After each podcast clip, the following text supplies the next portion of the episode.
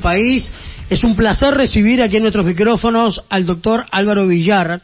El doctor Villar es ex director del Hospital Maciel, actual candidato por el Frente Amplio a la Intendencia, uno de los tres candidatos que tiene eh, el, el, conjunto del Frente Amplio, el equipo del Frente Amplio, y, pero además habla de fútbol, y eso es lo que más me gusta porque leí un tuit del doctor Villar donde hacía referencia a la Copa Libertadores, pero aprovechando la condición de médico, también vamos a hacerle algunas consultas con respecto a lo que estamos viviendo. Álvaro, bienvenido a Fútbol por Galaxia, ¿cómo le va? Muchas gracias, muchas gracias, bien, bien, lo más bien, lo más bien. Bueno, eh, doctor, empecemos por el, por el principio y antes de meternos en, la, en lo que yo leí de tweet de, sí. de la Libertadores, quisiera arrancar por el tema de los jugadores de fútbol que llegan del exterior a nuestro país pensando en la vuelta al fútbol del Uruguay. Usted como sí, médico sí. Y con las medidas que se han adoptado a nivel gubernamental, ¿los jugadores tienen que hacer siete días o catorce días de aislamiento? Bueno, mire, hay que, eso hay que verlo caso a caso. Si bien la cuarentena que está fijada son de 15 días después de, de un hisopado, eh, hay que ver caso a caso porque hay, eh, cuando hay seguridad de, de, que se hizo la cuarentena previa, es decir, que él estaba cuarentenado en, su, en el lugar desde donde viene, ahí pueden haber este, distintas consideraciones. Es decir, hasta cinco días cuando uno puede, eh, eh, después de estar contagiado, hasta cinco días puede dar negativo el hisopo, este, y, y uno pensar que, que, la persona no tiene contagio, en realidad tener el virus y manifestarse al, al día 5, ¿no? Es decir, por eso es que se habla de, de, que por más que a usted le hagan un hisopo y le dé negativo, eh, no tenés seguridad completa de que no estés infectado hasta que pase una semana este, se habla de una seguridad mayor con 15 días, que es lo que se está manejando a nivel mundial. Así que te vuelvo a repetir, la seguridad total son 15 días, pero si, el, si la persona viene de una cuarentena con hisopos negativos en, en su, en su lugar de referencia, eso se puede aceptar.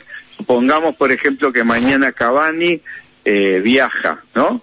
A, a, a, a, París. Entonces, si él estuvo, eh, fue hisopado acá y mantuvo una cuarentena que está certificada por el, Ministerio de Salud de acá de Uruguay, eh, eso lo puede considerar eh, el, las autoridades sanitarias francesas como una tranquilidad en cuanto a los días que tenga que estar allá y pueden dejarlo solamente una semana. ¿no? Uh -huh. Doctor, eh, disculpe que Marcelo Sonsolo saluda, ¿cómo le va? ¿Cómo anda? ¿Cómo estás, Marcelo? Eh, estás? Lo estaba escuchando este, atentamente. Ahora, eh, acá hay un ejemplo clarísimo que se va a dar en un ratito cuando el español sí. Chisco Jiménez llegue a, a Montevideo. Sí. El jugador salió de Mallorca. Eh, supongamos que está hisopado, supongamos que se hizo eh, test que dieron negativos. De Mallorca fue a Madrid. Eh. Después pasó por Frankfurt. Después llegó a San Pablo. Estuvo 15 horas en San Pablo y ahora va a llegar a Montevideo.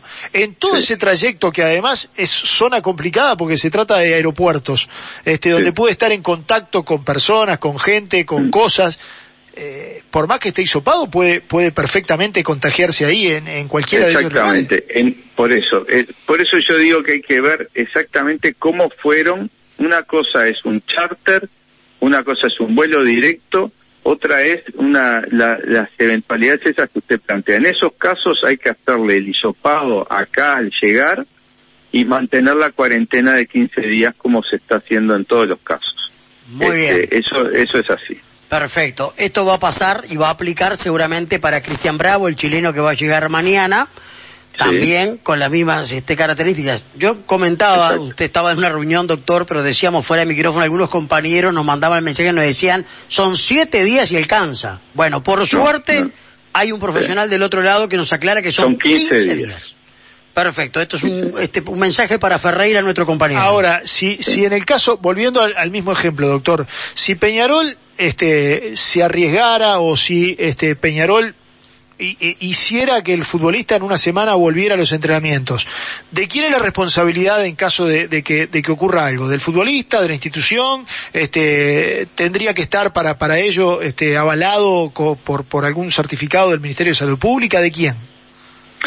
No, las autoridades sanitarias tienen que, mantener el, papel que han jugado en todo este momento de, establecer las normas. Ahora, la, responsabilidad en nuestro país, eh, que yo, sé que acá entro, estoy entrando en un tema que no es médico, sino que es un tema eh, jurídico, es un tema legal pero desde el punto de vista del daño que usted vaya a hacer si no cumplió con las normas que el gobierno ha planteado, eh, la responsabilidad es de la persona, no es de la institución. es decir, acá en Uruguay está bien claro, bien definido, que usted tiene que mantener una cuarentena determinada y que tiene que acatar las normas que el Ministerio ha puesto para toda la población cuando viene de un país eh, de, cuando viene de un viaje del exterior, es decir, hay una cuarentena fijada. Entonces, esa responsabilidad es individual. Si usted mañana eh, rompe esa cuarentena, por más que se lo ordene la institución a la que pertenece, la responsabilidad desde el punto de vista legal es suya, ¿no? Y ahí discuten los abogados, algunos hablan de que hay responsabilidad penal, otros dicen que no, pero eh, eso ya es un terreno este, en el que considero que no hay que entrar. Ah, está bien. Eh, doctor, eh, con respecto a un comunicado de la Colmebol que surgió en la jornada de hoy, yo sé que usted tiene un proyecto y una idea para la Copa Libertadores, que después voy a entrar en ese terreno. Hoy la Colmebol saca un comunicado en donde mañana lo va a avalar en el Congreso que va a tener, eh, diciendo que se van a hacer determinados protocolos de seguridad, y esto va para todas las federaciones miembros, para la vuelta de la Copa Sudamericana y la Copa eh, Libertadores. Ahora, ¿se podrá jugar en el Uruguay? Porque es un país que sanitariamente, gracias a Dios, está muy bien. Se podrá jugar en, Asunción. Pero ahora, cualquier delegación que llegue a nuestro país va a tener que cumplir con los requisitos que el gobierno nacional ha establecido, es decir, los 15 días de cuarentena. La, la Comebol no está por encima de ningún gobierno. Claro. De, la prueba de esto es, el problema que se le planteó a Newell, bueno, se planteó a todos los cuadros argentinos ahora con, con el gobierno. El gobierno dijo que no al punto a punto. Es decir, por más que habían eh, clubes que estaban dispuestos a, a, a jugar a ir de una ciudad a otra en Argentina, porque una cosa es la situación de Buenos Aires, otra cosa es la situación de Rosario, por ejemplo, o de Mendoza. Y sin embargo, el gobierno argentino dijo que no iba a autorizar esto. Es decir, la, la autoridad máxima es la del gobierno de cada país. La Comebol, por supuesto, que no puede estar por encima de eso. Sí, sí, eh, fue lo que manejábamos al arranque del programa, que la Comebol, esto corre por mi cuenta, doctor, ¿no? Tiene que hacer algún comentario marketinero para quien tiene los derechos de televisión y darle como un mensaje de tranquilidad que el fútbol va a volver, pero la realidad es que Uruguay tiene un protocolo definido que dice que cada persona que llega del exterior debe pasar 15 días en cuarentena. Viene una delegación deportiva y tendrá que estar 15 días aislada. Exacto. Y aquí no creo que la Colmebol esté dispuesta a pagar 15 días de hotel a una delegación entera que llega al Uruguay o a las delegaciones que se van a desplazar. Pero además, con los cierres de fronteras, es muy difícil pensar en que vuelva la Libertadores y la Colmebol y la, este, la Sudamericana. Bueno, yo lo que creo acá es, justamente me parece que esta es la oportunidad que nosotros tenemos en este sentido. Acá lo que se puede es establecer, eh, eh, esto tiene que negociarse con cada uno de los países, por supuesto, pero Uruguay tiene dos enormes ventajas. Una es que ha demostrado tener un sistema de salud serio, que, donde este, no solamente estoy hablando acá del sistema de salud público, sino que estoy hablando del sistema, que hay un sistema único de salud, es decir, que acá el mutualismo, el sector público y el privado trabajaron juntos porque están coordinados, porque tienen servicios en común desde hace muchos, esto se ha coordinado en los últimos eh, 15 años, de tal manera que el sistema funciona como uno solo. Esto fue, eh, fue clave para luchar contra la pandemia y esto es lo que le falta a países de la región que no tienen sistemas como, como el uruguayo. Entonces, demostramos que tenemos un sistema serio, demostramos que se actuó de forma organizada y común en, en todo el país, y lo segundo, que es muy importante, que esto nos diferencia, porque usted me dirá, bueno, Asunción también tiene pocos casos, sí, pero Uruguay es el país que tiene el mejor sistema de testeo. Es decir, acá tenemos eh, la cantidad de test que se pueden hacer por día es similar a lo que hace eh, Alemania o lo que hace Corea del Sur. Incluso en, este, nosotros tenemos posibilidades de hacer mil test por día avalado por nada más y nada menos que el Instituto Pasteur, que es una entidad que existe en nuestro país con el que pertenece o tiene el aval del Instituto Pasteur de París, que es una autoridad a nivel mundial. Entonces, si juntamos eso, nosotros podríamos establecer un sistema de que se juegue en un mes la Copa Libertadores en Uruguay, establecer, eh, utilizar la capacidad eh, deportiva que tiene por lo menos los tres estadios habilitados, el, Centenario, el, el, Parque Central y el, el Campeón del Siglo, tener la capacidad que tienen otros estadios también a manos para, para los entrenamientos, y ahí, en, en función de lo que usted decía, está la posibilidad de que si el viaje es punto a punto, es decir, que no hay eh, no hay inter, no hay eh, paradas intermedias, ahí se pueda validar eh, la, cuarentena previa, si se tenga en cuenta. Estas son cosas para evaluar con los especialistas y negociarlas, pero se puede establecer un sistema en el cual los jugadores eh, puedan cumplir la, parte de la cuarentena en su país de origen. Este, si nosotros tenemos la seguridad y la certificación de que han estado aislados, que sean trasladados a, a nuestro país en esas condiciones, acá se realiza un hisopo y definir cuál es la cuarentena que, que, se tendría que hacer en esos casos acá. El ejemplo de eso, ¿sabe cuál tenemos? Es todo lo que se hizo, el esfuerzo de repatriación y cómo se actuó con la repatriación y cómo se actuó con el crucero que estuvo eh, anclado acá en nuestras costas, en la cual sería el mismo mecanismo que podríamos aplicar para una, una actividad como esta, ¿no? eh, doctor, eh, ¿Cuánto dura la enfermedad? Cuando uno le da positivo de COVID-19, ¿cuántos días demora en recuperarse una persona? Yo sé que cada persona es diferente, que todo eso lo sé, pero mínimo cuánto tiene para que el nuevo hisopado le dé que ya no la está cruzando. Bueno, estamos hablando de, eso hay, hay que determinar un poco eh, lo que es la respuesta de los anticuerpos, es decir, cómo la persona se va recuperando en la enfermedad después. Estamos hablando de un periodo que va entre 7 y 10 días de la enfermedad en el mejor de los casos y puede haber mucha gente que, y usted lo sabe, que, que no tenga síntomas, es decir, que la, la, infección curse de forma asintomática, que igual puede contagiar a otro, ¿no? Es decir, que desde el punto de vista del, del riesgo sanitario, ese periodo asintomático es el que condiciona todo, ¿no? Porque el, otro, el que tiene fiebre, el que tiene síntomas, ese es más fácil de detectar. El problema que lo que pasa en las barreras y eso, aunque usted le mida la temperatura, como se ha visto ahí, eh, que se hace en todo el mundo con en la frente, este, que lo hacemos acá también, no se pierde todos los casos asintomáticos, ¿no? Es decir, que lo que tendríamos que tener sin duda es la capacidad del testeo y eso es algo que nos diferencia de otros países y lo otro que nos diferencia es lo que yo le decía que es la, la seriedad de los testeos porque esto no es, yo no sé si ustedes han visto cómo es que se hacen estos estudios, no es una máquina que usted ponga la muestra y Primero, y la muestra lleva todo un procesamiento que no lo puede hacer cualquiera, se tienen, hay, tiene que ser personal entrenado y laboratorios calificados para esto, no es comprar un aparato. Lo segundo es que después que usted mete no el, el virus o, la muestra viral, eh, el equipo no saca un número donde dice da tanto, es tanto, es imprime un informe y la valoración depende del laboratorista que lo está mirando, es decir, es cualitativo.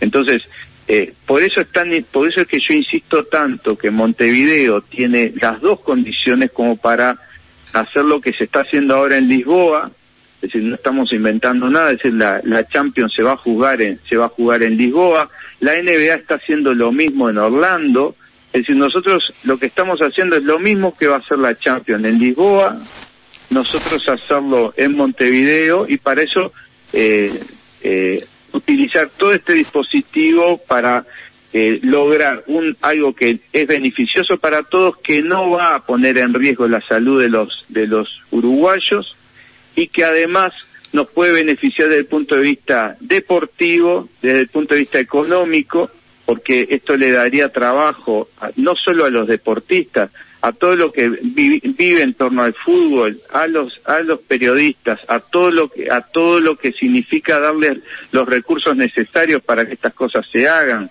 a toda la gente que trabaja ahí, a la industria hotelera que está parada, a toda la industria gastronómica y nos da como país un lugar coloca a Montevideo en un lugar de privilegio, este, de privilegio que nos va a beneficiar después eh, en la vida a todos nosotros. Yo no, diría no solamente a los montevideanos, a todos los uruguayos. Nos pone en la vitrina del mundo. Entonces, eso creo que hay que, que es motivo suficiente como para que hagamos el esfuerzo como país, desde el gobierno, desde la AUF, desde todas las autoridades deportivas, y de ustedes, por supuesto, periodistas, para lograr esto. ¿no? Ahora, eh, doctor, eh, esta idea o este proyecto que usted tiene, que me parece formidable cuando uno lo escucha y entiende todo lo que usted está manifestando detrás de todo lo que, lo, que puede albergar Montevideo con esta situación sanitaria, porque gracias a Dios estamos atravesando, que es positiva. Eh, ¿Usted se la presentó al gobierno nacional? Lo habló con Nacho Alonso en la AUF, lo presentó a las autoridades municipales. Eh, ¿Cómo es el proceso para que esto tenga andamiento? Yo sé que Nacho Alonso escuchó esto, que ya nosotros le pedimos, vamos a tener una entrevista con él la semana próxima para hablar de los detalles de esto. Yo lo que estoy poniendo el tema arriba de la mesa, pedimos una, este, tenemos eh, también una, la posibilidad de ver esto con todo el equipo de científicos que está asesorando el gobierno y este vamos a, estamos solicitando una entrevista también con con Bausá para eso pero pero lo importante yo estoy tirando la, la la idea arriba de la mesa en la forma que pueda correr esto más rápido. Ah, este yo creo que que acá es fundamental que este nos movamos rápido que eh, sepamos que en estas cosas tenemos que ir todos juntos para porque esto nos puede beneficiar a toda la población como le decía. Y además eh, la situación eh, uno tiene que entender que a situaciones nuevas soluciones nuevas. Es decir no podemos seguir pensando en el fútbol y en la realización de estas actividades con la misma mentalidad con la que estábamos hasta hace dos meses atrás. Es decir eh, es lo mismo en la cultura, es lo mismo en la gastronomía. Busquemos soluciones para volver al fútbol, que es algo que, que influye en todos, porque todos los que, eh, vivimos en torno a esto sabemos que, volver al fútbol, volver al deporte, volver a la cultura también es parte de la salud. Entonces, este, yo creo que esto es, es, parte de la vida de todos nosotros y tenemos que, hacer lo posible los esfuerzos para que esto salga. Eh, doctor, la última. Eh, teniendo en cuenta toda esta exposición que usted está haciendo con respecto a, la Copa Libertadores, a, los torneos continentales, eh, ¿usted cree que se demoró mucho la vuelta del fútbol local? No, no, yo creo que se ha hecho las cosas bien, este, y, y el, y y que se ha sido se ha sido cuidadoso y que se ha ido por el camino que hay que ir. A mí me parece que, que se han tomado decisiones oportunas y se han tomado decisiones algunas audaces este, en el momento que había que tomarlas, que cuando han habido algún tipo de, de duda se ha logrado salir con, con, fortaleza en esto y esto explica eh, gran parte de, de lo que se logró. Pero también hay que entender de que eh, este sistema de salud que tenemos eh, es una construcción que llevó años y que nos permite ahora estar en las condiciones que tenemos. Usted ve la, situación este, en que está Brasil hoy, la situación que se está viviendo en Buenos Aires, Perú, están este, en, una situación de desconcierto en cuanto a, las medidas a tomar y por el camino de seguir. La situación de Chile, es decir, realmente Montevideo tiene que aprovechar eh, la, fortaleza y la seriedad que está demostrando al mundo y, creo que esta es una oportunidad para eso, ¿no? Doctor, la última de mi parte, y esto va vinculado al deporte y a la política. Si usted, pasada las elecciones departamentales, logra ganar la Intendencia de Montevideo, Sí. ¿Va a tomar alguna acción con el Estadio Centenario y con CAFO particularmente para mejorar lo que es hoy el, el Museo al Fútbol Mundial? Yo creo que, que por supuesto que sí. Yo, este, yo no, no sé si usted lo sabe, pero yo nací en el hospital, en, en, en realidad nací en el hospital, en el sanatorio italiano, me llevaron a, este, para el hospital de clínicas donde vivía mi padre, mi padre era director de clínicas y por ordenanza tenía que vivir en el piso 18 en clínicas. Quiere decir que mi viejo todos los fines de semana se sentaba en una ventana que ahí ponía una radio espica y se sentaba a mirar los partidos este, desde, desde la ventana ahí del, de, del, hospital al centenario. Es, es, yo crecí mirando el centenario. Yo eh, era, eh, iba a la escuela pública en el Estadio Centenario, a la escuela Guatemala. Este, que, era la escuela que nos correspondía a mis hermanos y a mí.